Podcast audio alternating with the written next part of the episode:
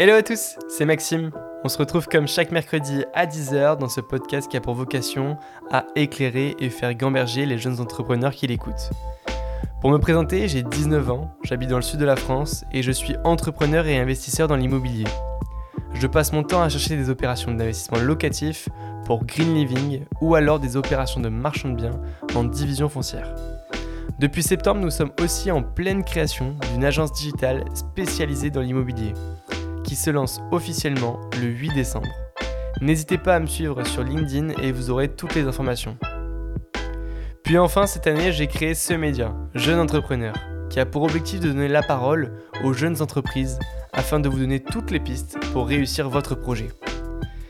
Et dans cet épisode, je reçois Simon, le CEO de Blanc, qui est peut-être l'un des entrepreneurs les plus avancés que j'ai eu dans ce podcast. Il nous raconte comment il gère une équipe de 40 personnes avec un produit tech et bancaire destiné aux entrepreneurs afin de faciliter leur gestion comptable et financière. Il revient aussi sur sa jeune paternité et sa vie de famille mélangée à l'importante croissance de sa boîte. Il nous partage également plein d'astuces pour ne pas louper le moment de traction d'une boîte, très intéressant quand on a validé les premiers steps de son marché. On se retrouve à la fin du podcast, bonne écoute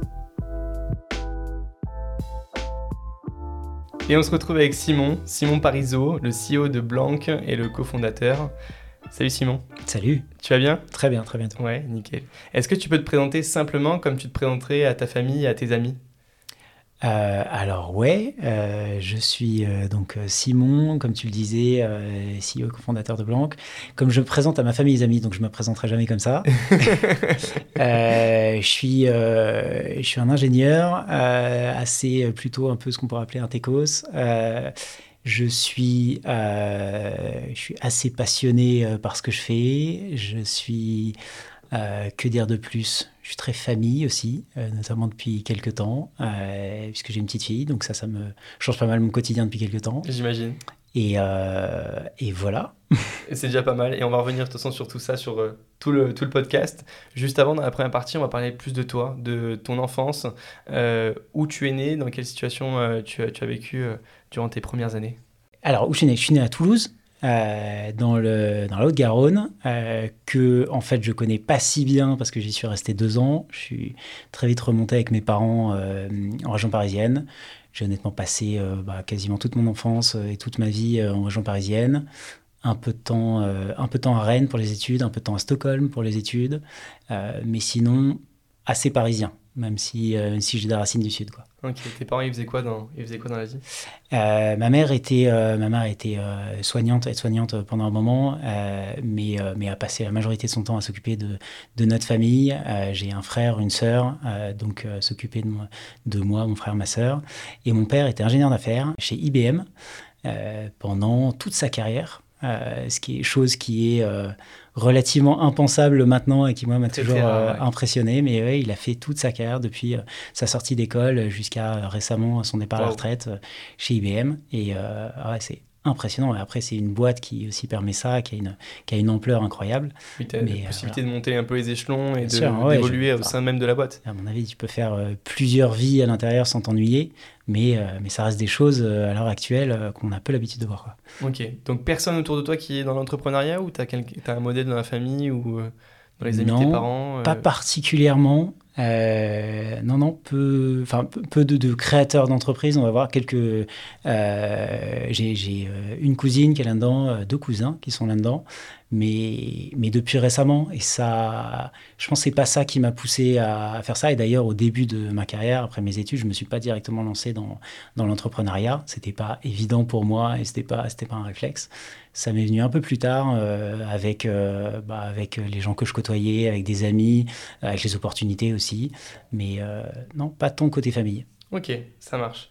Et au niveau du scolaire, du coup, tu es plutôt premier rang, au fond de la classe, ou alors au milieu entre les deux, juste pour que ça passe?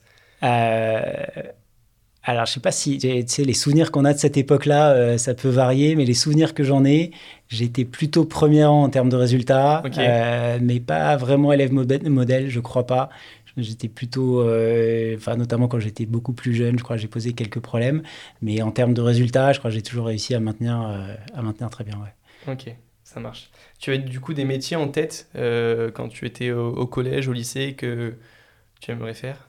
Bah, je pense que. Alors, j'avais pas. Euh, en tout cas, j'ai pas souvenir d'avoir un truc du genre euh, je veux être pompier, je veux être astronaute, etc. J'avais des, j'avais des passions qui étaient, qui étaient l'espace, comme beaucoup d'enfants. Euh, et j'avais cette passion de, de l'invention, de, du, nouveau mécanisme, du nouveau truc, de la nouvelle machine qui va pouvoir changer plein de choses. Donc je pense que la, carrière d'ingénieur a été euh, pas trop mal trouvée. Elle correspond pas mal à ce que je veux faire, à ce que je fais toujours, euh, démonter euh, des trucs, inventer des machines, etc. Que ce soit dans mon taf ou à côté. Et mais j'avais pas, je crois pas que j'avais un métier en tête que j'ai toujours voulu faire. Non, ça n'a pas trop été ça. Non, plutôt. et pourquoi du coup les études d'ingénieur qui se sont alors, Bon, une première raison un peu factuelle sur les études d'ingénieur, euh, chercher, de, chercher des bonnes études. J'avais mes parents qui me, qui me poussaient à ça, qui était top. Euh, j'avais des bons résultats, j'avais les moyens de, réussir à faire des bonnes études. Et euh, l'école d'ingénieur, c'était euh, c'était une bonne, une bonne façon de faire ça. Donc tu sais, quand tu es à la sortie du bac ou juste un peu avant le bac, que tu sais pas exactement ce que tu veux faire, euh, faire quelque chose d'un peu générique qui te permet, de, qui te permet justement de pouvoir faire ce que tu veux après, c'était une bonne chose. Et puis après, ingénieur en particulier, ça me parlait bien. Et même avant vraiment que je sache exactement ce que c'était, euh, un ingénieur dans l'imaginaire collectif, c'est quelqu'un qui invente, c'est quelqu'un qui va, qui va fabriquer, qui va construire des choses de ses mains. Euh, et, ça, ouais, ça a toujours été ce que j'aimais faire, ce que j'aime faire, ce que je voudrais faire. Et, euh, donc, ouais, ingénieur dans, l'imaginaire, et même une fois que j'ai découvert le, le, métier, la formation, c'est ouais, ça a toujours été vraiment ce que je voulais faire en fait. Ok. Ça marche. À ce moment-là, du coup, au niveau, euh, quand tu étais euh, dans la période de collège, lycée, à l'adolescence, tu avais quoi comme rapport avec l'argent? Ouh, c'est une bonne question que je me suis jamais posée. Euh, honnêtement, je pense pas particulièrement de rapport. enfin, dans le sens où euh, je, je, viens d'une famille qui n'était euh, pas euh, extrêmement riche, mais qui n'était pas dans le besoin, très loin de là. On partait en vacances régulièrement. On, enfin, j'ai jamais eu de soucis dans la famille avec l'argent. jamais manqué? Non, jamais manqué. Et, et... Mais c'est pas pour ça qu'on roulait sur l'or. Et, et, donc, mes parents m'ont jamais vraiment. Enfin, j'ai aucun souvenir. Mes parents m'aient beaucoup parlé d'argent. tant que tant que tout se passait bien et qu'on euh, pouvait euh, partir en vacances, qu'on pouvait vivre une super vie, bah, c'était nickel et je me posais pas trop de questions. Euh, je pense que j'ai dû commencer à m'en poser un petit peu au moment, enfin, deuxième moitié de mes études, quand il s'agit de savoir, il s'agissait de savoir est-ce que je peux avoir un appart étudiant ou plutôt être en internat, c'est ce que j'ai fait. est-ce que comment je vais me débrouiller quand je suis parti étudier un an à Stockholm, comment j'allais payer là-bas. Donc au bout d'un moment, tu es étudiant, tu as tes finances et il s'agit de regarder un petit peu. Mais je crois qu'avant ça, euh, j'ai jamais, jamais été trop ni un problème ni un sujet d'intérêt quoi. Ok. Et donc euh, pas forcément voulu être entrepreneur par rapport à l'argent non plus? Non. C'est pas euh, une, une, motivation première? C'est non, j'ai toujours considéré que il faut, il faut avoir assez d'argent pour vivre, c'est un objectif, pour vivre comme on a envie de vivre et avec le niveau de vie qu'on a envie d'avoir. Euh, mais, euh, mais je fais pas ce que je fais et, euh, et j'ai pas cette boîte-là pour pouvoir m'acheter une villa à Miami dans le futur. C'est, c'est pas un rêve dans ma vie et c'est pas ce pourquoi je fais ça. Ok, c'est, bah c'est, super intéressant comme vision. tu as fait des études d'ingénieur. Quel est ton parcours en études d'ingénieur Plutôt classique euh, rentrer en école d'ingé, prépa Ouais, bac, prépa, euh, une prépa scientifique. Euh, alors, pour ceux qui connaissent, euh, MPSI puis PSI étoile. Et donc, bah, plutôt bien. J'étais content de pouvoir faire ça. J'ai intégré en 3,5. Donc, pour ceux qui connaissent pas, c'est directement au bout de deux ans, à la place de faire une troisième année. Euh, euh, et ensuite école école d'ingénieur donc j'ai fait Supélec pendant euh, trois ans. En fait deux ans et un double diplôme en, Suède ensuite dans une école d'ingénieur suédoise à Stockholm pendant un, supplément, un an supplémentaire. Donc je sais pas si c'est le cursus classique mais c'est ouais si probablement ouais voilà la prépa et trois ans d'école d'ingé. Et et, et, honnêtement, à chaque fois, alors la prépa, c'est oui, tout le monde le dira, il y a une certaine dose de travail, c'est dur, mais mais tout ce qu'on apprend dans tout sur, sur cela, euh, je ne l'ai jamais regretté et, euh, et c'est absolument passionnant. Ça, ça forme et ça apprend des choses, même si on n'en a pas l'impression sur le moment. Quand on fait des maths avancées, on n'a absolument pas l'impression que ça va être utile plus tard, mais en fait, si. Et rapidement, ça devient utile. En tout cas, dès qu'on commence à faire euh, des choses un peu évoluées, tout le cursus d'ingénieur est vraiment passionnant. Quoi. Ok, donc tes études, elles t'ont vraiment servi dans ton métier actuel et il y a plein de choses que tu bah, il y, a, une grosse partie de mes études, même les choses où vraiment, quand je les étudiais, je me suis dit ça sert à rien, qui me servent actuellement ou qui m'ont servi. Euh, il y a une partie aussi de ce que j'ai appris où non, je pourrais difficilement dire que ça me sert au quotidien. Tu vois, quand on faisait de la physique quantique, non, effectivement, pour faire blanc, on fait pas de physique quantique. Pas encore. Euh, pas encore, voilà. Et euh, mais mais à aucun moment je, regrette d'avoir appris ça. C'est c'est une culture générale, c'est une façon de voir le monde, c'est une façon de comprendre le monde, que ce soit la physique quantique, que ce soit tout un tas de choses qu'on apprend, ou même dans des projets perso. Je fais beaucoup d'électronique en perso. J'en fais très peu chez Blanc. Il n'y a pas trop d'occasions. Et euh, pour l'instant, encore une fois. Et, euh, et bah voilà, c'est des trucs que j'ai appris en école, c'est des trucs que j'ai appris euh, à l'occasion de mes études. Et je suis très content d'avoir appris ça. Et je pense que même si, si j'en fais pas mon taf actuellement, c'est extrêmement utile. Quoi. Ok. Tu fais quoi en perso, en, électronique alors, un peu curieuse. pas mal de choses. je fais beaucoup de domotique au sens large, en fait. Ok. donc, j'ai fait dans mon appart d'avant, euh, j'ai essayé de tout connecter. Bah, pour te donner la petite histoire, en fait, je voulais déjà commencer comme euh, n'importe qui, euh, connecter mes lumières. Mais j'aimais bien les ampoules que j'avais achetées, donc je voulais surtout pas les changer, acheter des ampoules connectées. J'aimais bien aussi avoir tout simplement des interrupteurs sur les murs comme Monsieur Tout le Monde et qui continuent à fonctionner.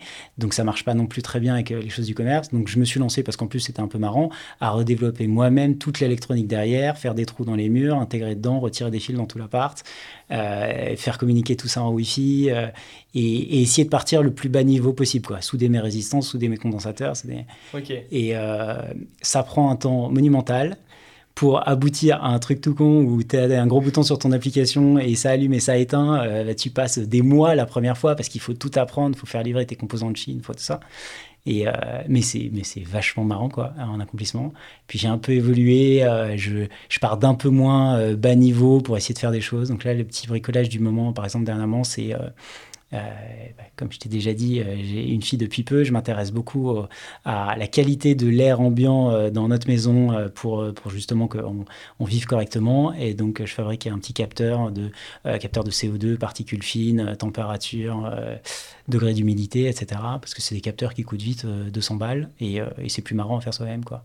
Voilà, c'est le genre d'électronique que je fais dès que j'ai l'occasion. Tu t'amuses un peu le dimanche quand t'as pas trop de Ouais, c'est ça. Dimanche, le soir, dès que j'ai un peu de temps, euh, je, me suis installé tout un bureau dans ma chambre avec euh, le fer à souder, euh, les pinces, et tout ce qu'il faut, et, c'est parti. Ah, c'est donc c'est une vraie passion, quoi. C'est Ouais, c'est vrai. C'est un truc qui est, qui est pas si compliqué, qui est reposant, qui est intellectuellement un bon challenge. Et puis, c'est vraiment utile, quoi. Derrière, tu le branches dans ta maison, tu, tu mesures des vraies choses, tu actionnes des vraies choses. J'avais fait tout un système où euh, j'ai acheté un, projecteur pour euh, regarder des films euh, et il y avait tout un système où si tu dis Alexa allume le home cinéma, il déployait l'écran, il allumait le projecteur, il démarrait. Il y a plein de trucs marrants à faire en fait et, les idées de projet manquent pas. C'est le temps quoi en général qu'il faut trouver quoi. Forcément. Ok. Bon, si on revient un petit peu dans, tes, dans tes, études avant d'attaquer sur, sur Blanc, une fois que tu finis ton école d'ingénieur, tu, tu ne commences pas directement à entreprendre tu rentres dans, dans quelle société et euh, euh, Alors ouais, effectivement, je commence pas directement à entreprendre et honnêtement, je crois que ça n'a jamais été vraiment une question. C'était pas un réflexe, comme je te disais, c'était pas trop dans la famille. Euh, ton père est salarié depuis toujours. Ouais, voilà, par exemple. C'est pas un modèle. Et, et, donc être salarié dans une boîte, c'était évident pour moi et, et c'était c'est ça que je, je cherchais. Et donc en sortie d'école, en sortie de, de, Stockholm du coup, parce que je revenais d'un an à Stockholm pour un double diplôme, je cherchais juste un stage à faire euh, qui me permettait en même temps de finir mon diplôme. J'avais une, une, master thesis à rédiger et en même temps de faire un stage. Il me fallait un truc avec un peu de temps à côté et sur un sujet pas trop loin. Euh, et j'ai trouvé ça dans une boîte de conseil qui s'appelait Solucom à l'époque, qui a changé de nom. Euh, et, qui me permettait de bosser sur des sujets qui commençaient à m'intéresser vraiment de plus en plus depuis quelques années, euh, qui sont donc les technologies, euh, l'informatique, surtout les technologies mobiles à cette époque-là. Et, et, en parallèle de finaliser ma master thesis pour avoir mon diplôme en Suède.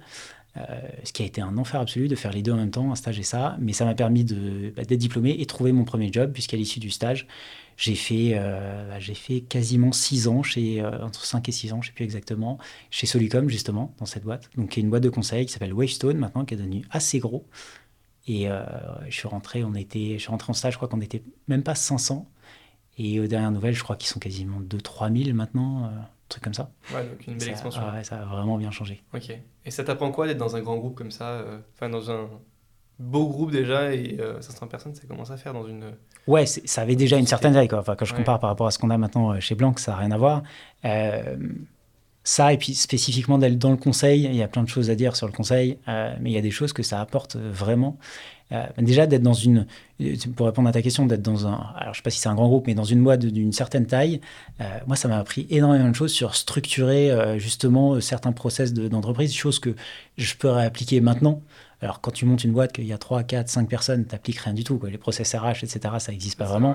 par contre, quand tu commences à avoir quelques dizaines de personnes, tu te rends compte que, que tu envie ou non, il faut commencer à structurer certaines choses. Euh, tu peux plus discuter tous les jours avec tout le monde. Euh, tu peux, alors je, vois tout le monde en recrutement, mais ça commence à être, euh, tu vois, il faut faire beaucoup d'entretiens avec beaucoup de gens pour essayer de vraiment de voir tout le monde avant qu'il soit recruté. Il y a quand même un certain nombre de choses que tu peux plus faire à scale si tu veux continuer juste à faire ton boulot. Et donc poser des process RH, poser, euh, je, parle beaucoup du RH là par exemple parce que c'est un des sujets, mais ou des process de gestion d'entreprise, des, choses toutes bêtes, mais quand tu as 40 personnes, que tout le monde a, comme chez nous, la machine à café à volonté etc., que, euh, que les locaux de, restent vivables, etc. En fait, il y a tout un tas de choses qui t'y intéressent pas au début, tu t'y intéresses un peu à scale, parce qu'il enfin, commence à quelques dizaines de personnes. Et c'est des choses que j'avais déjà vues dans une boîte beaucoup plus grosse avant. Comment c'était géré, c'était quoi, euh, c'était quoi les, modes opératoires, comment, comment les managers faisaient ça, comment ils m'avaient formé aussi, parce qu'ils m'avaient formé en tant que manager euh, à gérer ça. Et ça se réimporte assez bien quoi, avec, avec l'expérience de ce qui marchait bien, ce qui marchait moins bien. Voilà. Ça, c'est sur l'aspect un peu euh, grande boîte. Et sur l'aspect conseil en particulier, moi, honnêtement, c'est là où j'ai appris l'essentiel de, de, de, la tech au sens large, que, je, que j'ai réappliqué plusieurs fois derrière. Euh, apprendre à développer, je l'avais appris avant, mais là, j'en ai, fait beaucoup. Euh, apprendre à quoi ça ressemble un système informatique de, de tout petites boîtes tech, de grosses boîtes. c'est quoi, comment on gère des problématiques de sécurité, comment on gère des problèmes d'architecture informatique. Tout, tout, un tas de trucs qui sont liés à comment tu gères de la technologie en entreprise. J'ai appris beaucoup de choses à cette occasion-là. Quoi. Ok, super, super intéressant. Ça nous fait une belle transition pour, euh, pour arriver sur Blanc. Euh, juste avant, tu as fait quelques entreprises que tu as créées euh, toi. Est-ce que tu veux en parler un petit peu et nous, expliquer c'était quoi le, le projet, qu'est-ce qui a fonctionné, qu'est-ce qui n'a pas fonctionné, etc. Ouais. bah en fait, j'ai fait ouais, donc 5-6 ans en conseil et j'ai eu une opportunité. Le, la personne qui est actuellement patron fondateur de La Fabrique euh, qui est donc un startup studio euh, qui, existe toujours, qui habite en face de chez nous, euh, m'a contacté à ce moment-là avec juste l'idée. Avec, ils, avaient pensé à ça avec deux personnes. donc cette personne s'appelle Laurent, qui, qui travaille avec une personne qui s'appelle Anaïs. et qui, Laurent m'a contacté et, il a contacté une autre personne. Et short, petite histoire, on s'est mis à quatre pour aller créer justement cette idée de startup studio.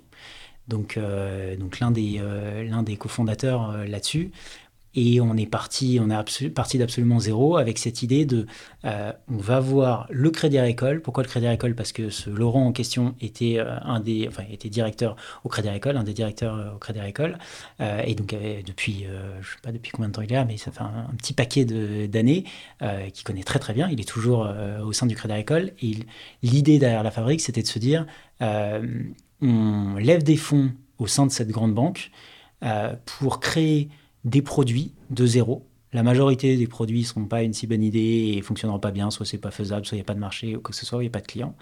Euh, et les produits sur lesquels on s'aperçoit qu'il y a des choses intéressantes, on a, testé, on a marché, on a des premiers clients, il y a vraiment quelque chose à monter, on en fait des vraies entreprises qui sont par défaut financées par ce studio et donc derrière par, avec des fonds du Crédit Agricole, mais qui sont euh, complètement indépendants avec euh, leur, leur existence juridique, avec leur patron, avec leur équipe, etc. Et, euh, et c'est tout, c'était toute l'idée. C'est toujours l'idée de ce studio et c'est ça qu'on a monté. Donc c'était, je crois, fin 2018, début du... Non, non, c'était début 2018. Les, les, dates sont un peu dures en ce moment. et, euh, et donc on s'est lancé là-dedans à ah, 4. Super euh, aventure. Ah ouais, c'était. Bah, en fait, moi, ça me, ça me changeait tout comme je te disais, j'ai jamais envisagé d'entreprendre au début. Là, c'était avec. Ça t'a euh, donné le goût de l'entrepreneuriat? bah, J'y pensais depuis quelques temps parce qu'avec ce que je faisais euh, dans le conseil, alors déjà quand tu es dans le conseil, c'est bête, mais euh, quand tu fais ce type de métier, le premier truc que tu as envie de faire, enfin le premier truc, au bout d'un moment, le seul truc que tu as envie de faire, c'est justement de ne pas faire du conseil, mais de faire ton propre truc. Parce que un peu la définition du conseil, c'est que tu bosses pour d'autres gens, pour d'autres produits qui sont pas à toi, dans lequel c'est toujours une frustration. Je crois que tous les consultants que je connais ont cette frustration. Et donc, soit euh, bah, tu l'assumes et c'est comme ça, et néanmoins ça te permet de faire plein de choses intéressantes, euh, soit tu as ce, truc qui à un moment donné euh, prend le dessus de je veux aller construire mon produit, ma boîte. Alors, soit tu te fais embaucher dans une boîte dans laquelle tu peux bosser sur un produit, mais qui est quand même à toi au sein de ta propre boîte, soit carrément tu crées ta boîte. J'ai l'impression, là, j'ai pas de data, mais j'ai l'impression qu'il y a de plus en plus de consultants qui lancent leur propre boîte ou qui rejoignent des boîtes très early. Quoi. C'est de plus à la mode, euh, j'ai l'impression. De... Alors en plus d'entreprendre. c'est ça, d'entreprendre. Mais, euh, mais j'ai l'impression que dans la population des consultants, il y a euh, cette espèce de frustration qui va avec le boulot, qui n'est pas mauvaise. Hein. Il y a énormément d'avantages au boulot de consultant, mais, mais qui fait que ça va te pousser pas mal vers ça. Et donc, moi, ça me trottait déjà dans la tête. et l'opportunité était quand même assez sympa. Et, et oui, par contre, j'ai tout redécouvert. Euh, mais, en, mais en super bien. À partir du moment où j'ai dit oui, j'ai jamais regretté une seule seconde de m'être lancé là-dedans, mais vraiment pas. À certains moments, tu prends des nouveaux jobs et tu dis, euh, il y, a toujours un moment où tu dis, est-ce que j'ai bien fait de changer? Là, ça m'est jamais arrivé. Et tellement de choses à faire. On repartait d'absolument zéro, on mais on partait vraiment. Alors, on partait avec des fonds, mais, mais, mais parce qu'on avait réussi à lever au Crédit Agricole pour monter ce truc-là. Mais la majorité de ces fonds étaient faits pour financer les entreprises futures. Donc, on dépensait très peu pour nous. Euh, donc on a commencé euh, dans une espèce de local qui était bien placé, puisqu'il est dans le 8e, là juste à côté d'ici, mais euh, qui est maintenant le Bagel Corner, qui est en bas dans la rue. notre salle de réunion, c'était les chiottes, littéralement. donc c'était, bon, ça serait beaucoup dire de dire qu'on a démarré dans un garage, c'était pas le cas, on avait des moyens, on était bien. Mais quand même, par rapport à ce que j'avais connu avant, comme tu disais, plutôt grosse entreprise qui était montée jusqu'à 2000 personnes, avec des structures, et des process, tout ça, c'est radicalement différent. Là, euh, on se prenait euh, des après-midi pour aller chez Ikea, acheter des plantes pour décorer le bureau. Ou... Enfin, c'est tout ce que ceux qui ont monté une entreprise ont connu au début. Quoi. Bien sûr. Mais comment tu euh, arrives à lever des fonds? Je ne sais pas quel, montant c'est, mais j'imagine que c'est. avait 20 millions au début, la fabrique. Ouais, ouais des, millions d'euros, du coup. comment tu arrives à lever autant de fonds alors que derrière le projet, le produit n'est pas encore sorti? As bah, ce que, ce que confiance dans les fondateurs Comment ça se passe? Ce que je vais dire là est très spécifique à la fabrique, à l'idée qu'il y avait, au contexte qu'il y avait, euh, le fait qu'il y avait euh, Laurent dont je parlais, qui était euh, déjà au Crédit Agricole. Donc, probablement peu applicable dans, à peu près tous les autres contextes. Mais pour te répondre, là, ce qui s'est passé, c'est les, banques comme de Crédit Agricole, et comme beaucoup de gros industriels au sens large, de grandes entreprises comme ça, font beaucoup d'innovation par du rachat. Et c'est un peu la façon dont ça fonctionne. Euh, tu, au début, tu es une petite boîte innovante, tu grossis, tu grossis, tu grossis, tu deviens peut-être un crédit agricole. Et, euh, et quand tu as la taille d'un crédit agricole, bah, c'est le cas de toutes les entreprises de cette taille-là, c'est quand même beaucoup plus dur de faire des grosses innovations. Et donc souvent, en fait, tu les rachètes, mais Google fait pareil, Facebook fait pareil, c'est le principe. Euh, et donc, ça a toujours intéressé un groupe comme ça de faire des rachats. Néanmoins, c'était un contexte où un certain nombre de rachats, qui c'était, enfin de projets de rachat qui s'étaient plus ou moins bien passés. Et il faut avoir en tête les, montants dont on parle pour ces types de rachats. Racheter 20 millions une boîte sur le marché, bah, c'est une boîte qui a une, pour un crédit agricole en tout cas, c'est une boîte qui a une bonne traction, qui a pas mal de clients, qui a un produit. Mais on n'est pas en train de dire, tu vois, 20 millions, tu rachètes pas, euh, tu, rachètes pas euh, Pfit ou voilà, on est très très loin de ces ordres de grandeur, c'est plutôt des, boîtes pas très grandes. Et donc la discussion euh, à ce moment-là, c'était dire 20 millions pour un rachat de boîte, vous avez racheté une boîte pas énorme avec un vrai risque, l'expérience le montre, que ça marche pas en fait, que vous n'arrivez pas en termes de culture associée et à gérer une boîte comme ça. Alors que 20 millions pour un studio comme l'idée qu'on vous propose pour créer des entreprises, c'est énorme. 20 millions à, ensuite à mettre en seed, euh, puisque c'est ce qu'on faisait, euh, dans euh, la création de produits d'entreprise, bah, tu peux en faire un paquet des entreprises avec 20 millions en seed en fait, si en plus tu mutualises bien les process, les outils, etc. Et donc c'était toute l'idée, c'est de toute façon vous étiez prêt à mettre ça dans un certain nombre de petites boîtes, euh, mettez ça chez nous, tentez le, tentez le pari, et euh, vous allez voir, on va vous fabriquer tout un tas de trucs, et puis s'il y en a un sur 30 qui fonctionne, euh, disons qu'on met un million dans chacun, c'était pas le cas, mais disons qu'on met un million sur chacun, donc un sur 20 qui fonctionne, bah, en fait, vous aurez quand même votre retour sur investissement parce que c'est comme si vous aviez acheté cette boîte dans le futur qui va fonctionner, même si c'est une sur 20. Quoi c'est un peu, c'était un peu le, dîner initial. Ils nous ont fait confiance euh, là-dessus. Et, euh, et, je dois dire que bah, plusieurs années après, donc ouais, fin 2017, début 2018, ça a plutôt euh, bien fonctionné. Là, il y a un certain nombre de boîtes qui sont sorties de la fabrique, il y a un certain nombre qui fonctionnent très bien. Bah, on en reparlera, mais Blanc vient de là aussi. Et c'est l'histoire, c'est l'initiation de tout ça. Et non, non, c'est c'est plutôt une bonne réussite. Et c'était le deal initial avec le Crédit Agricole. Ok, ça marche. Bon, ben, alors ça nous fait maintenant. Ça fait la bonne transition. Une bonne transition pour parler de Blanc. C'est quoi exactement Blanc? Alors, Blanc, c'est une un outil de paiement et de gestion pour tous les indépendants. Donc les indépendants, c'est toutes les personnes qui sont seules dans l'entreprise. Ça veut dire énormément de, métiers, de populations différentes. Euh, ça veut dire quelqu'un qui, par exemple, enregistrerait des podcasts euh, pour euh, en activité à côté et qui se lance en micro ou pas pour en faire ça. ça veut dire un chauffeur VTC, ça veut dire un menuisier indépendant, ça veut dire une infirmière libérale, ça veut dire beaucoup de métiers différents. Tous ces gens-là ont un truc en commun, c'est qu'ils ont une entreprise dans laquelle, en général, ils sont à peu près seuls. Parfois, tu prends un stagiaire, un alternant, etc. Mais en général, tu es, seul dans ta boîte. Euh, et, on leur offre un compte, euh, un compte pro, un compte, compte en banque euh, qui leur permet de gérer leurs finances, mais aussi et surtout tout un tas d'outils de gestion qui permettent que ça soit un peu moins galère, un peu moins painful de monter et gérer sa boîte au quotidien si je cite quelques éléments, euh, bah, faire ses factures, alors ça dépend de ton métier, parfois ça peut être relativement simple si tu factures une fois tous les six mois euh, un seul gros client, mais pour tout un tas d'indépendants c'est galère, gérer ses devis, ses factures, donc on a des outils qui simplifient ça, qui simplifient la création, l'envoi, les relances, euh, faire se gérer son URSAF par exemple. c'est... Vous étiez les premiers à le faire et les, peut-être les seuls Ouais, on est toujours, enfin dans les, dans les acteurs un peu néobanques comme nous, on est, on est toujours les seuls. Euh, il y a quelques autres qui nous ont emboîté le pas, d'un acteur un peu différent, mais ouais, il n'y a encore pas énormément de gens qui font ça. Bah c'est, j'aime bien en parler de cette fonctionnalité-là parce qu'elle illustre, c'est vraiment pas, euh, c'est loin d'être la, seule chose qu'on propose d'intéressant, mais, mais ça illustre vachement bien ce qu'on fait. C'est euh, certes, on offre un compte pour les professionnels, mais tu as des fonctionnalités comme par exemple la déclaration automatique et le paiement automatique de tout ce qui concerne l'URSSAF pour les micro-entrepreneurs. Parce que de toute façon, vu qu'on est le compte, on sait exactement ce qui rentre, ce qui sort, on est capable de connaître ton chiffre d'affaires et de gérer les discussions avec l'URSSAF. On n'a pas besoin de te demander en tant qu'entrepreneur euh, qu'est-ce que tu veux déclarer, combien tu veux déclarer, etc. Et donc tout le monde y gagne. Euh, si tu viens en tant que client, bah, on te gère complètement ça. On te fait juste des notifications. Au fait, on a déclaré tant. Au fait, on va payer tant. Euh, gagne parce qu'au moins c'est plus fiable. Euh, nous, on, a directement les infos à la source. Euh, donc le client gagne du temps euh, et nous, du coup, ça attire plus de personnes à vouloir utiliser un compte blanc plutôt qu'autre chose parce que ça te fait gagner un temps monstrueux. Quoi. Et donc, si tu es l'URSSAF, si les factures, on t'aide à, gérer ta comptabilité, on t'aide à gérer tes notes de frais et on ajoute comme ça progressivement tout un tas de choses qui font que tu vas passer un peu moins de temps en tant qu'indep sur des choses pas très intéressantes, euh, de la paperasse, de l'administratif, de c'est quoi la TVA, c'est quoi l'URSSAF, c'est quoi la, CFE, etc. Et un peu plus de temps sur les choses que a priori aimes faire, genre euh, enregistrer des podcasts, être menuisier, ouais, tu sais pas quoi. Exactement. Et tu te concentres sur l'essentiel et tu crées de la valeur. Et Exactement. Finalement, je, suis pas sûr qu'on crée de la valeur en payant son URSSAF. Ouais, voilà. Ça enfin, en tout cas, je dirais pas la même chose à l'URSSAF, mais euh, mais ouais, c'est l'idée. Et donc, on est vraiment une solution pour faire gagner du temps. Et il s'avère qu'on a choisi pour commencer euh, parce que c'est relativement au cœur de la façon dont on imagine notre produit, de commencer par la banque. Commencer par faire ton compte, ton compte professionnel, sur lequel tu peux encaisser de l'argent, euh, tu peux payer, être payé.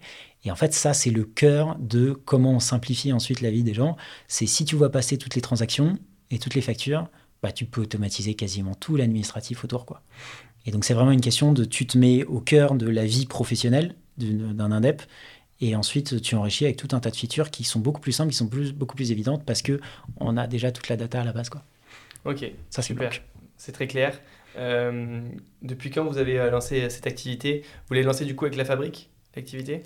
Alors, on l'a, lancé au sein de la fabrique, dans exactement le modèle que je décrivais. C'est-à-dire, euh, on était, bah, moi je te disais, j'ai co-créé euh, la fabrique au tout début. On s'est lancé, on a fait tout un tas de produits sympas. Mais j'étais CTO. Euh, donc, on a lancé tout un tas de techs sympas, de produits, plus ou moins sympas d'ailleurs. Un certain nombre qui se cassent la gueule, un certain nombre qui ont réussi. Et le, le cinquième.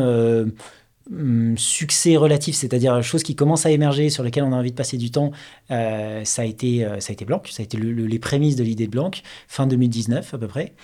Euh, et, on a commencé à bosser sur l'idée, on a commencé à interroger beaucoup, beaucoup d'indep autour de chez nous. J'ai passé beaucoup de temps dans les commerces du coin, les fromagers, etc. Comprendre un peu est-ce qu'on avait une bonne idée ou pas. Passer aussi beaucoup de temps à euh, comprendre comment on montait une banque, quand même une question pas triviale derrière. Euh, technologiquement, réglementairement. Même, ouais, en France, réglementairement, ça doit être. Ouais, voilà, il y a tout un tas. C'est largement faisable. Le, le, le, secteur nous le montre, mais euh, mais il y a un petit challenge. Et donc, on a creusé toutes ces idées au sein de la fabrique euh, fin 2019 pour effectivement créer tout cela début 2020. Donc créer tout cela, c'est créer l'entreprise. donc à ce moment-là, Là où jusqu'à maintenant, à chaque fois que je bossais sur un truc à la fabrique, c'était je fais le début et puis à un moment donné, si ça fonctionne, on le met entre les mains d'un entrepreneur euh, indépendant. Euh, là, pour le coup, j'ai dit à mes copains de la fabrique, euh, et, on était deux autres dans le même cas, bah, en fait, c'est canon ce sujet blanc, on va lâcher ce qu'on fait à la fabrique et faire que ça. Et, donc, on sera les entrepreneurs sur cette boîte-là, on va pas chercher quelqu'un d'autre. Donc, c'est ce qui s'est passé tout début 2020, 1er janvier 2020. on est parti, on a fait que ça, full time. Et donc, on a passé, pour te faire un historique rapide, 2020 euh, globalement à construire euh, tout ça euh, en octobre, octobre-novembre 2020, on ouvrait des premiers comptes, des premières cartes, on avait des premiers clients bêta pour tester tout ça. en février, on a, février 2021, du coup, on a vraiment lancé commercialement bah, dans la France entière à tout type de professionnels. Donc là, ça fait un peu plus d'un an et demi qu'on est live sur le marché. On a fait beaucoup d'évolutions depuis. Et puis, et puis, il y a quelques gros projets dernièrement, mais je pense qu'on aura l'occasion d'en reparler avec, avec grand plaisir. Euh, comment ça, ça, vous est venu cette idée-là de, de, de, Blanc? Euh, ça, ça nous est venu surtout par l'aspect euh, par l'aspect bancaire, je veux dire par, par l'aspect tech et, plateforme. C'est-à-dire en bossant à la fabrique, en bossant dans ce studio et sur des sujets fintech, parce qu'on traitait beaucoup de sujets fintech. Forcément, notre actionnaire c'était Crédit Agricole, une grande banque, donc voilà. Euh, en bossant là-dessus, on a eu l'occasion de devenir assez, euh, assez trapu, d'avoir pas mal de connaissances sur les sujets de, bah, les, sujets de typiquement comment on construit une banque, comment on construit une néobanque, euh, savoir les, les, méthodes qui sont derrière, les technos qui sont derrière, les, partenaires avec qui on peut bosser, comment ça fonctionne. On a commencé à accumuler un certain nombre de connaissances. Donc en fait, l'idée, étonnamment, est plutôt venue de ça. On sait faire une néobanque. Est-ce qu'il y a un truc intéressant à faire autour de ça? Et en plus de ça, on a eu l'occasion avec d'autres sujets de, la fabrique de bosser sur les pros, de comprendre un peu à quoi ça ressemblait le marché des tout petits pros en France, des, TPE, des indépendants, euh, de, la création d'entreprises, voir un peu euh, à quoi ressemblait ce marché, quels étaient les chiffres, les besoins, la, particularité de ce type de professionnel. Et donc en mélangeant les deux types de connaissances, on est arrivé un peu euh, progressivement à l'idée de, en fait, une banque pour ces tout petits pros, mais vraiment, là, on, on s'est rapidement focus sur les indépendants, sur les pros qui sont tout seuls. Il n'y a pas euh, masse d'acteurs là-dessus, surtout pour accompagner l'ensemble euh, de ces activités euh, en France. Il y a des acteurs un peu spécialisés, mais il y a quand même peu d'acteurs qui accompagnent tout le monde. Et en plus, cet aspect vraiment gain de temps, bah, il y a vraiment un truc intéressant à faire. Et donc là, on a enchaîné sur ce que je te disais, aller discuter avec des indep, aller discuter avec des commerçants, aller discuter avec des chauffeurs Uber, etc. Comprendre exactement de quoi on parle et est-ce qu'on avait une idée intéressante. Et c'est ça qui, qui nous a conforté dans cette idée. Quoi là où vous vous êtes dit, il y, a quelque chose à faire. Ouais, exactement. Bon, j'imagine, j'ai une question sur le, client type, mais j'imagine que c'est tous les indépendants aujourd'hui euh, euh, qui sont les, clients types de, de, de Blanc. Bah, la première réponse est oui, c'est toutes les personnes euh, qui sont seules dans l'entreprise. Okay. Euh, ou seule leur entreprise, ça Peu importe l'activité. Ouais, on, s'autorise du flou. Si euh, enfin, s'il y a peu de monde, mais que le produit répond bien, ça, ça marche bien. On, on, vire aucun client parce qu'ils ont un salarié, absolument pas. Mais globalement, on est bien adressé quand tatouage arrête même. Et après, il y a quelques, euh, il y a quelques contraintes ou choses qu'on fait pas. Typiquement, un commerçant qui a sa boutique en propre, qui a besoin d'une caisse enregistreuse, de, choses comme ça, euh, on ne saura pas bien répondre, faut être honnête, en tout cas pas actuellement. Euh, donc il y a certains, euh, comme ça, certains secteurs d'activité sur lesquels on ne se positionne pas, on n'est pas le bon produit, peut-être dans le futur, mais pas pour l'instant. Et, puis après, il y a quelques contraintes réglementaires qui nous obligent à dire non à certaines demandes d'ouverture de compte, mais c'est plutôt nos propres analyses internes et c'est plutôt la minorité des cas, heureusement. Ok, bon, ça va alors.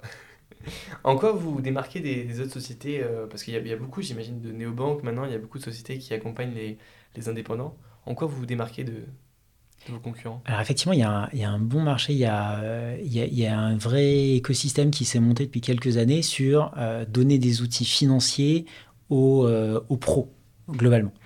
Mais, mais, le marché, il est vraiment autour de ça. Donc, aux pros, ça peut être un peu tout type d'entreprise, un peu tout type de taille.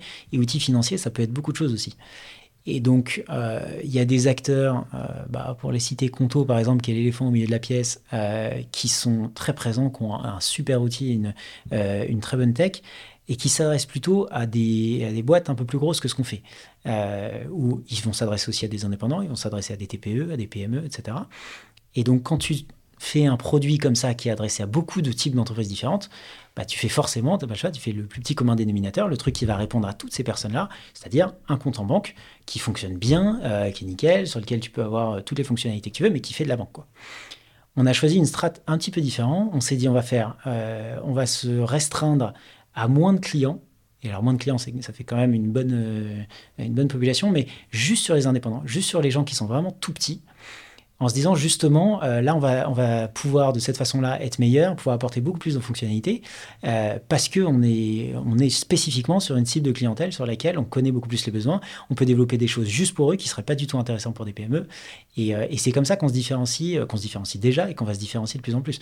Si je reprends ce que je disais tout à l'heure, ce dont on discutait sur l'URSAF, Conto ne le fait pas, à ma connaissance, ils n'ont pas prévu de le faire.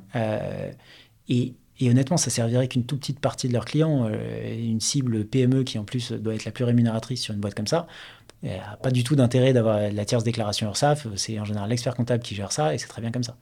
Et donc en étant plus restreint, spécifiquement sur des indeps, on est largement meilleur dans les fonctionnalités qu'on offre. Et donc un indépendant va trouver un meilleur produit et un meilleur service là. Euh, mais par contre, du coup, on ne va pas du tout adresser une PME. Euh, on ne sait pas le faire, c'est pas l'idée et c'est pas, pas ce qu'on cherche à faire. Quoi.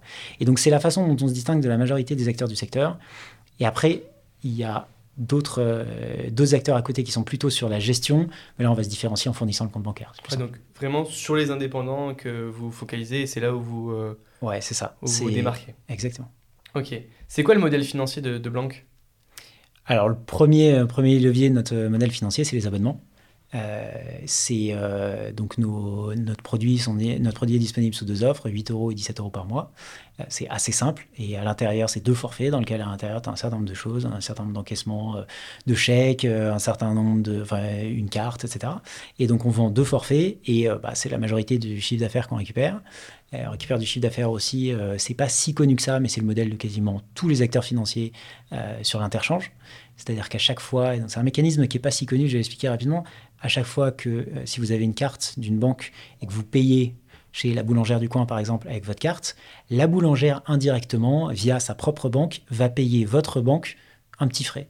Des petits frais qui sont, qui sont tout petits pour une transaction, mais qui s'accumulent sur tous les paiements carte et qui fait que ça fait une vraie source de chiffre d'affaires pour la banque qui a, euh, qui a fourni la carte à son client.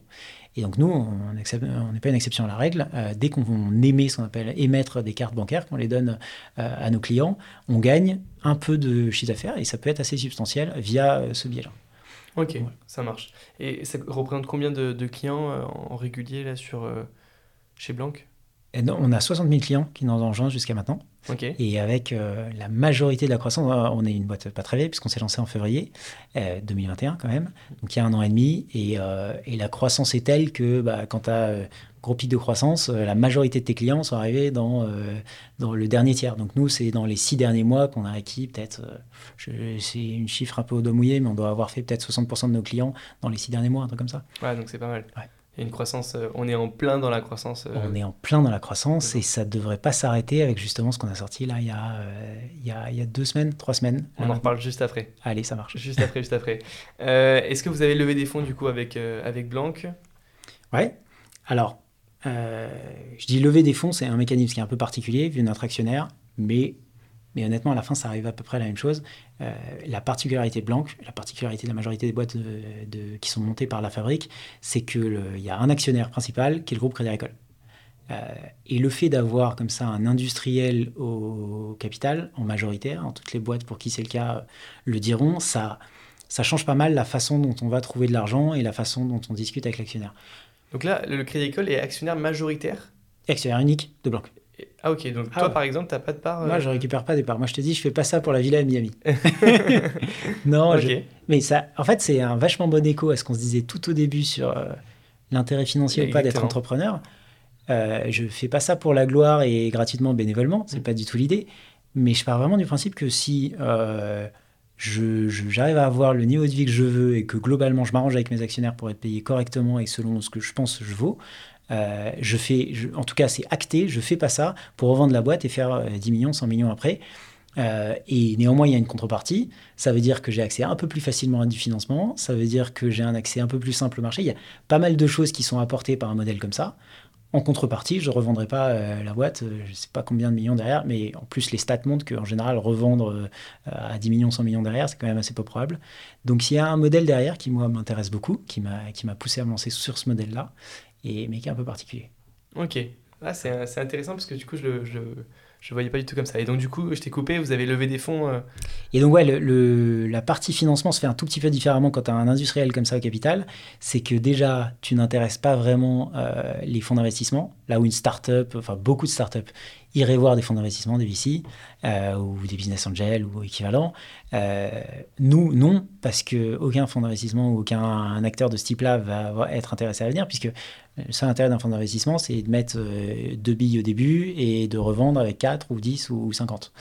Et, euh, nous, il n'y aura pas de revente comme ça. Tant que ça fonctionne à fond, le Crédit Agricole, euh, on l'espère, va continuer à croire en nous et à garder, à garder tout ça. Et donc, ça n'intéresse pas des VC. Donc, c'est pas là qu'on se finance. On se finance auprès de cet actionnaire qui, heureusement pour nous, est énorme, a beaucoup d'acteurs différents en interne. Et donc, on trouve les sources de financement qui vont avec notre croissance au sein du Crédit Agricole. Donc c'est des levées de fonds euh, d'une certaine façon. Euh, c'est-à-dire qu'on va euh, faire une sorte de roadshow et on va présenter les projets qu'on a, de produits, de développement marché, tout ce qu'on veut faire derrière. On présente les fonds dont on a besoin derrière et à la fin, on les a sur le compte et on les dépense exactement comme, comme un entrepreneur les aurait d'un VC. et après, par contre, néanmoins, c'est pas les mêmes actionnaires qu'on va voir, c'est des gens qui n'ont pas les mêmes réflexes. Et aussi, avec un aspect très positif, c'est des gens, quand on va voir pour aller chercher de l'argent, qui sont aussi intéressés vraiment au produit et à, ce qu'on fait et à ce que ça va leur apporter indirectement. Tu vas avoir un fonds d'investissement pour, euh, pour ta boîte, il peut te présenter n'importe quoi. À la fin, ce qui l'intéresse, c'est de le revendre plus cher et de, gagner financièrement. C'est pas en tant que tel, je dirais, ton produit. C'est juste la valeur de ton produit qui permet de gagner de l'argent plus tard. Là, c'est un tout petit peu différent. Il y a cet aspect-là et ils font pas ça pour, euh, pareil, pour la gloire et pour rien tirer. Mais avec cet actionnaire qui, est une banque, le fait de faire un produit, euh, je veux dire, pseudo-bancaire, parabancaire tel qu'on le fait, ça les intéresse vachement parce que ça leur montre aussi une autre façon de faire de la banque, une autre façon de faire au-delà de la banque, de, réinventer un peu le métier, en tout cas vis-à-vis des professionnels. Et ça, c'est du coup pas juste une valeur financière.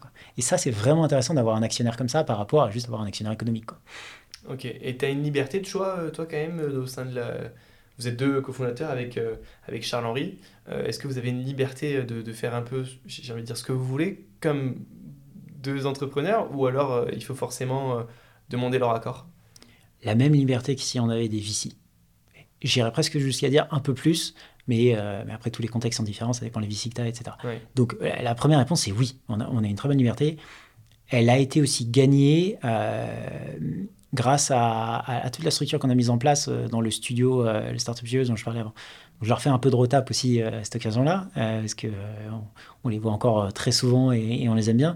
Mais c'est un truc très fort qui a été construit à cet endroit-là, c'est la capacité de travailler avec un gros, une grosse banque à côté, un gros industriel, de travailler avec les fonds de cet industriel, alors même qu'on a une, énorme liberté.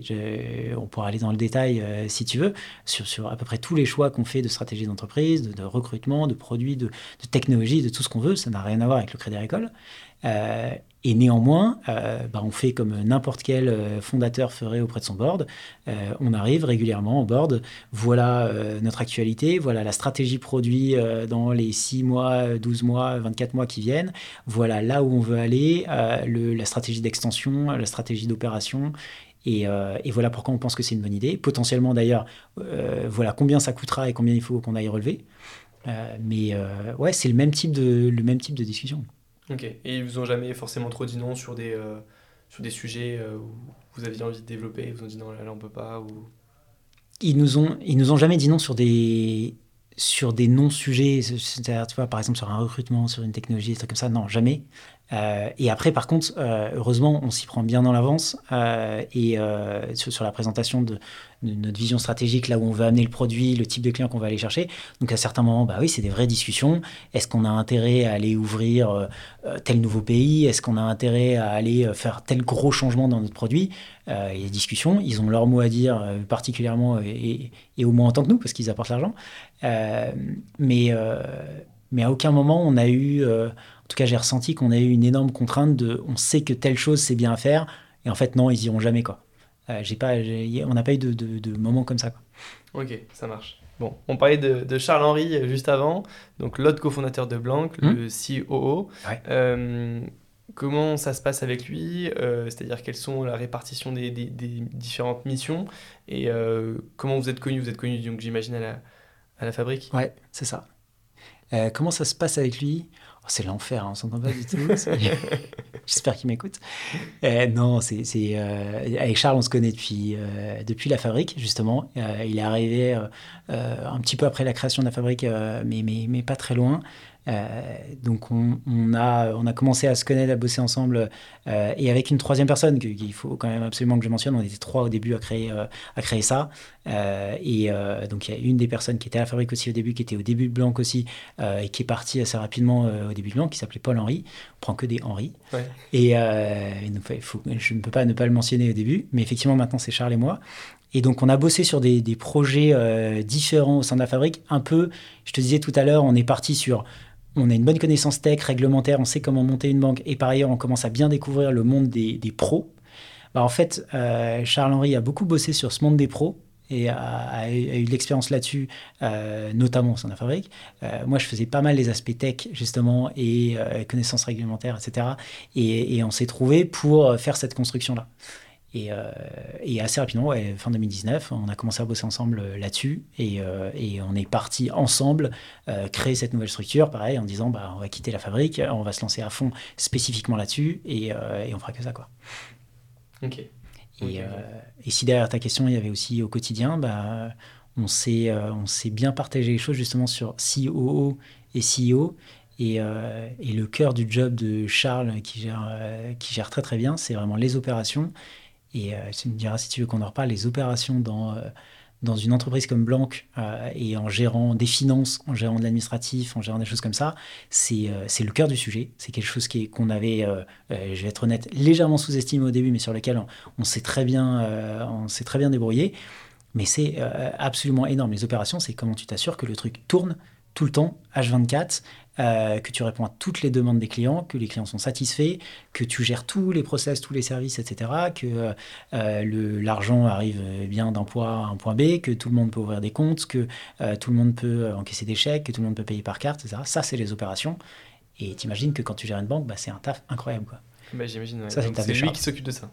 Ouais, que, que, à partir du moment où je, je je grossis un peu le trait, mais à partir du moment où on lui apporte des clients, les clients euh, ont un service nickel euh, à tout moment. Puis un, élément essentiel que j'ai oublié là-dedans, c'est par exemple le support client. Euh, J'imagine. Qui est en charge de ça aussi, que s'assurer non seulement que tous les services eux-mêmes tournent bien, mais si tu as la moindre question, le moindre problème ou le moindre truc que, tu, truc que tu veux demander au support client, le support client soit là tout le temps, réponde bien, réponde vite, réponde avec la bonne information. Et ça, c'est pareil, ça fait partie des opérations, ça fait partie des choses qu'il fait. Quoi. Vous avez déjà eu des gros bugs ou euh, des problèmes euh, de virement, des problèmes de, création de compte, etc. Ou bah, c'était un peu la panique? Tu as, toujours des trucs, euh, tu, gères, tu gères de l'argent. Donc, le moindre, même si c'est pas des gros bugs, le moindre petit problème, virement qui a un peu de retard, paiement carte qui aurait dû passer, qui n'est pas passé, même si à l'échelle de tout ce que tu fais, c'est rien, en fait, c'est important. Parce que c'est l'argent d'un client qui est bloqué ou euh, où il n'a pas pu payer euh, telle chose. Et donc, le moindre problème important, c'est aussi pour ça que les opérations sont si importantes quand tu gères comme ça du financier, c'est que tu peux pas te planter. Alors, non seulement, évidemment, tu peux pas te planter sur euh, la fiabilité de ce que tu fais, mais ça, heureusement, on n'a jamais eu de problème. quand tu vires 10 euros d'un côté, il y a 10 euros qui arrivent de l'autre. Mais surtout, tu peux pas te planter en termes de, de disponibilité. Quand nos clients euh, prennent une carte, par exemple chez nous, prennent la capacité à faire des virements, il faut que ça fonctionne tout le temps, n'importe quand, euh, euh, et, sans se poser de questions. Et donc, bah, oui, il n'y a, a, jamais rien eu, de, heureusement, de critique, je touche du bois. on fait tout ce qu'il faut pour aussi. Mais en fait, le moindre petit problème, on est obligé de lui donner une grosse importance et s'assurer qu'il ne reviendra jamais si on veut qu'on fasse bien notre boulot à scale. Quoi. Ok, ça marche. C'est quoi l'impact que vous voulez avoir avec, avec Blanc? C'est globalement de permettre à un maximum de gens, en France déjà, mais euh, l'idée c'est d'aller un peu plus loin, de se lancer, de devenir leur propre patron et que ce soit beaucoup, très simple. Euh, je ne sais pas comment tu, tu enregistres ces podcasts, si tu es micro-entrepreneur ou pas, mais euh, c'est c'est un truc qui est très à la mode, mais qui même répond à un vrai, un vrai mouvement de fond, de, vraie, un vrai besoin de beaucoup de gens. C'est se lancer, faire un job soi-même, bah, c'est la, mode de l'entrepreneuriat dont on parlait, mais euh, se lancer soi-même, être son patron, avoir sa propre boîte, faire ce, que, ce qui nous plaît, euh, ne pas avoir de boss. Et on en pense quoi que ce soit, mais je trouve que c'est incroyable. Mais surtout, il y a énormément de gens qui ont envie de faire ça. C'est encore, dans beaucoup de pays dans le monde, mais aussi beaucoup en France, c'est encore pas forcément simple. ça te fait te poser une tonne de questions, une tonne de complexité que tu n'as soit pas envie de gérer, soit juste c'est pas du tout ta formation et tu sais pas comment adresser le truc. Euh, et donc, euh, on a envie que ça soit un peu plus simple. On a envie de pouvoir fournir un produit où globalement, tu puisses venir nous voir et dire, bah voilà, j'aimerais me lancer en ébéniste indépendant. J'adore ça. Euh, j'en fais depuis que je suis tout petit.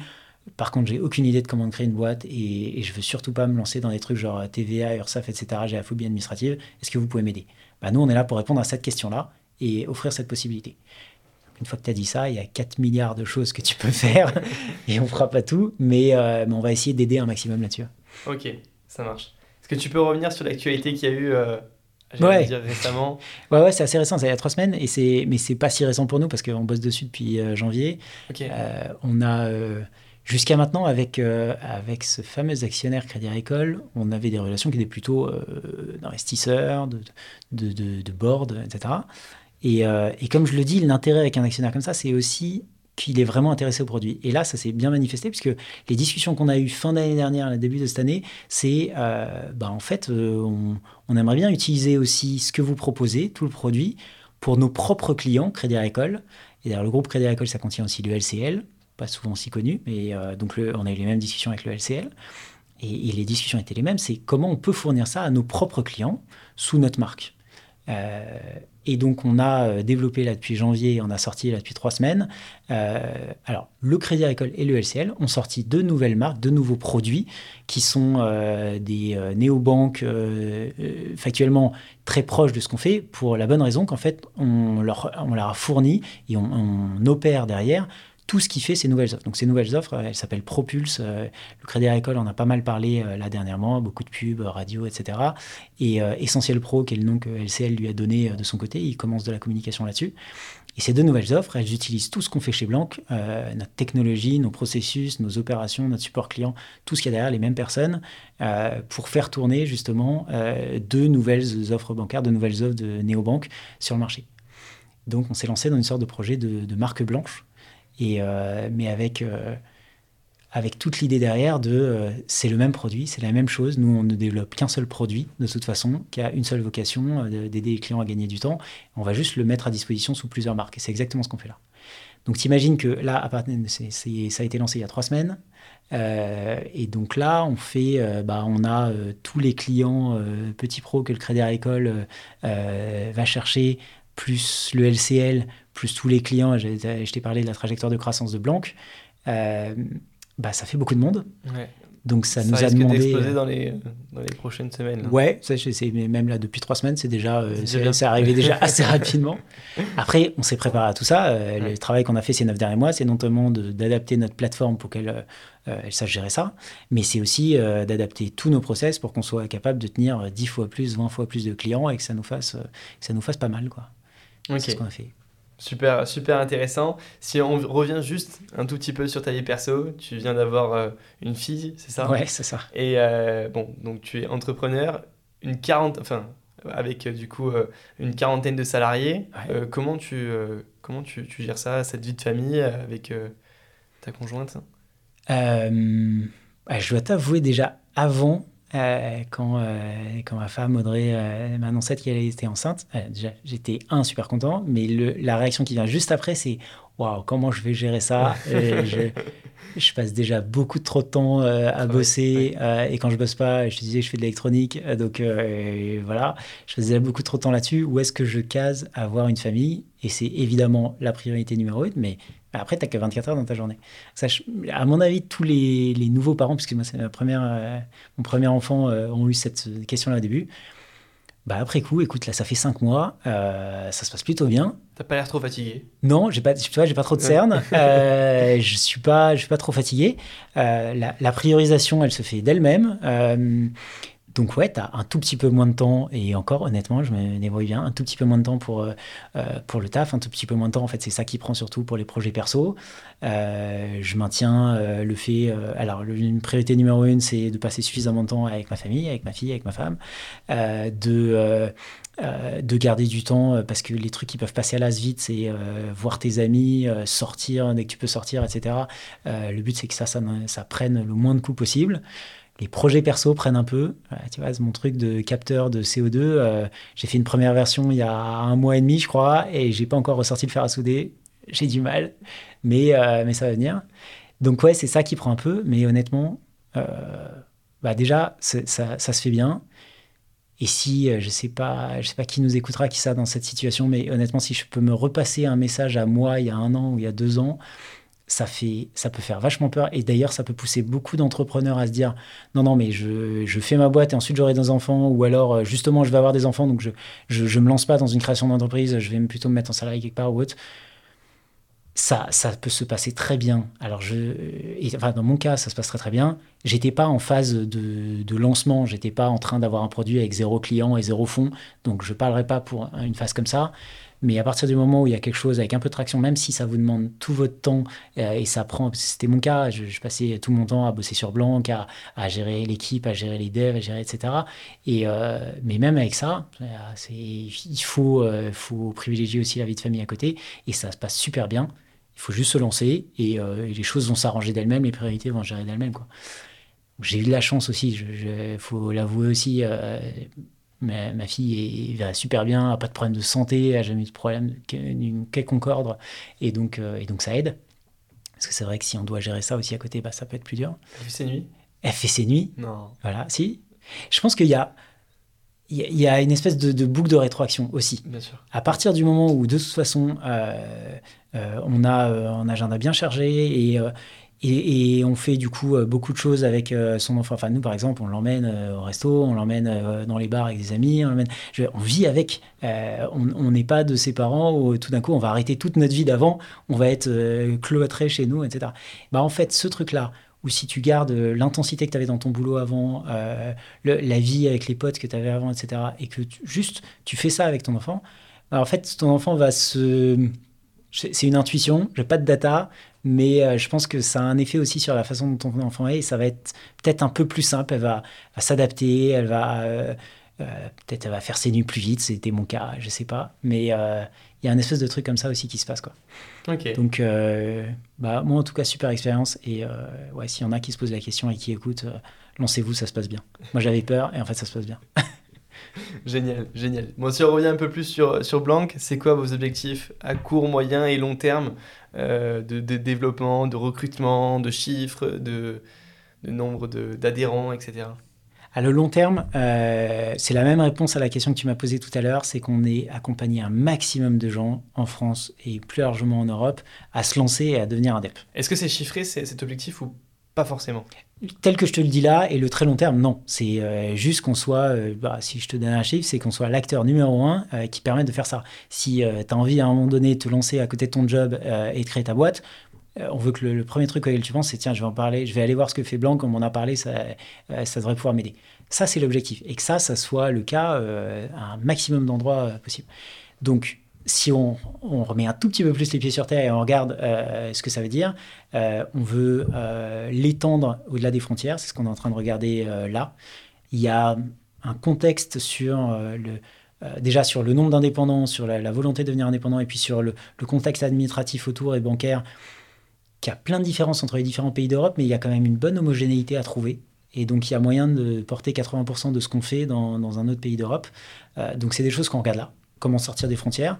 Et puis après, ce qu'on regarde aussi, et le, ce projet de marque blanche nous y aide énormément, c'est pour ça qu'on y a passé beaucoup de temps dernièrement, c'est que déjà en France, on puisse diffuser le produit qu'on a, les savoir-faire qu'on a et l'aide qu'on apporte à nos clients actuellement, qu'on puisse le diffuser à un maximum d'indépendants qui se lancent.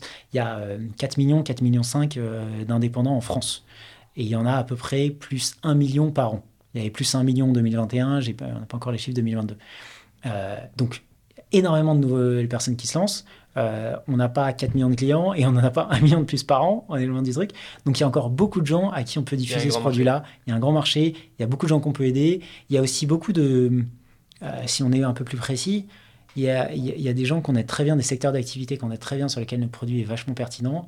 Euh, il y a des secteurs d'activité où pas du tout. Où honnêtement, euh, quand j'ai euh, des gens qui m'appellent ou des potes ou n'importe qui qui me disent tiens, est-ce que je peux utiliser Blanc pour faire ça? Dans certains cas, je fais bah non, malheureusement, va voir tel concurrent, ils seront mieux. et donc il y a certaines choses sur lesquelles on sait qu'on ne le fera pas, il faut faire des choix. Par exemple, je te parlais des PME On n'a pas volonté d'accompagner une boîte de 50 personnes. C'est pas, il faudrait qu'on change de boulot. Euh, par contre, certains secteurs d'activité, euh, bah, je te parlais des, commerçants qui ont des boutiques en physique, qui sont certes indépendants, qui sont seuls dans la boutique, mais qui encaissent toute la journée. Euh, là, on répond encore pas assez bien. Et, ça, ça peut être ouais, dans les stratégies d'aller ouais, d'aller étendre un peu le type d'indep qu'on va aider. Quoi. Ok. Bon, écoute, super intéressant. On a appris énormément de choses sur Blanc et sur toi, Simon.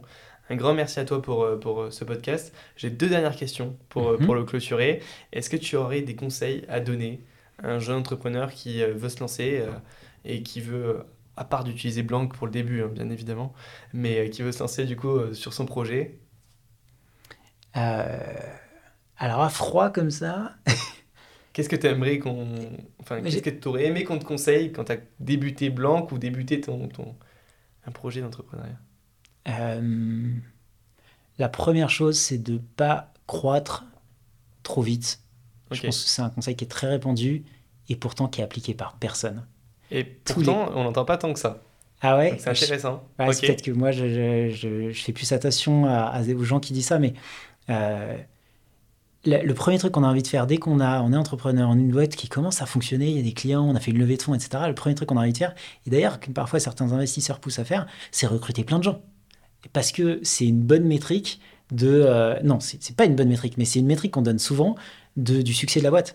Euh, regarde, je pense que c'est une question que tu m'as posée. C'est une question que me pose plein Ça fait quelle taille Et tu dis 40. Ah ouais, c'est bien, vous avez bien volé. Ça veut rien dire. Exactement. Quand j'ai parlé de toi, j'ai dit euh, Simon, etc. de Blanc.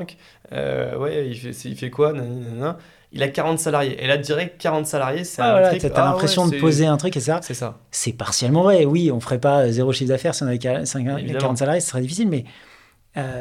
c'est néanmoins une mauvaise métrique. Et donc, dans l'autre sens, je pense que sur des prochaines boîtes que je ferai, c'est un truc auquel je suis particulièrement attentif. Il faut recruter. Euh, c'est ça qui va permettre de, euh, de scaler la boîte. Euh, à un moment donné, justement, il faut aller contre l'aspect de j'ai envie de tout faire tout seul, etc., et tout garder sous contrôle. Mais il faut recruter bien, correctement. Et, moi, à chaque fois, j'essaie, et je continue sur Blanc à faire la même chose. C'est le recrutement. C'est pas parce qu'il il y a trop de travail sur un, sur un domaine particulier qu'on va recruter. Ça ne fonctionne pas comme ça. Et c'est des discussions que j'ai très très régulièrement avec toutes les personnes de Blanc. Euh, le, début de la discussion, c'est toujours euh, ouais sur tel truc. Euh, en fait, on n'a pas assez de bras. Il y a beaucoup trop de boulot sur je sais pas le support client, sur la gestion des, des, paiements, etc. Il faut qu'on recrute trois personnes de plus. La première réponse, c'est toujours c'est pas non, mais déjà pourquoi on recrute? C'est quoi, le, quoi les objectifs? Si on, Citons trois objectifs de ce qu'on veut faire avec cette équipe-là, avec ce truc-là? Et on regarde si les trois objectifs, c'est méga important pour Blanc, euh, c'est dans, dans ce qu'une entreprise comme Blanc, à 40 personnes, euh, disons 45 parce qu'on est en train de discuter, euh, par exemple, à ce moment-là, de recruter 5 personnes, est-ce que si c'est dans une entreprise de 45 personnes, trois trucs qu'on doit faire, ok, dans ce cas-là, on doit recruter, on ne peut pas se permettre de ne pas le faire, et manifestement, on n'a pas assez de bras pour le faire. Mais en fait, souvent, on va arriver dans l'observation inverse, c'est, euh, bah non, en fait, dans les trois objectifs que tu m'as cités, il y en a un où dans une boîte de 40 personnes, on ne peut pas le faire. Et donc là, on ne va pas recruter, on va juste couper certaines choses, ne pas les faire, euh, ou alors les faire de façon beaucoup plus dégradée. Je digresse beaucoup, l'idée c'est... Bien sûr, mais c'est très euh, intéressant faut pas chercher à chaque fois qu'il y a un peu plus de boulot à recruter, à recruter. Ça fait des boîtes de 600 personnes, de 1000 personnes, avec, euh, bah, si vous suivez l'actualité Twitter, euh, avec euh, beaucoup trop de gens et probablement qui sont tous excellents, mais on savait que Twitter, il y avait 10, fois trop de gens. Et il faut être très attentif là-dessus. Et ça, c'est des choses qui se posent au début. C'est des réflexes qui se posent au début. Euh, donc voilà, ça c'est un premier conseil que je pourrais donner, d'être mesuré là-dessus, recruter quand c'est nécessaire et quand ça avance. Et d'ailleurs, recruter un peu senior au début, ça aide pas mal aussi. Ça fait mal, il faut payer des gros salaires sur les premières personnes, mais en fait, ça permet d'aller tellement vite par rapport à faire... Euh, c'est un gain de temps sur la, formation, sur... Euh, Ouais, parce que les, personnes au début vont poser des bases qui vont rester pendant très longtemps. Et ça, tu peux demander à n'importe quelle boîte qui a grossi un peu euh, combien de choses ont été faites en tech au tout début et sont encore là, combien de trucs, euh, de, process, de quoi que ce soit ont été faits et on s'est dit non, mais ça, on le changera dès qu'on pourra. en fait, c'est là au bout de trois ans. Euh, il y a beaucoup de choses qui sont posées au début et si c'est posé par des gens qui ont un peu d'expérience, qui ont un peu de seniorité et, et qui ont une bonne idée du truc, ça va beaucoup aider sur la suite en fait.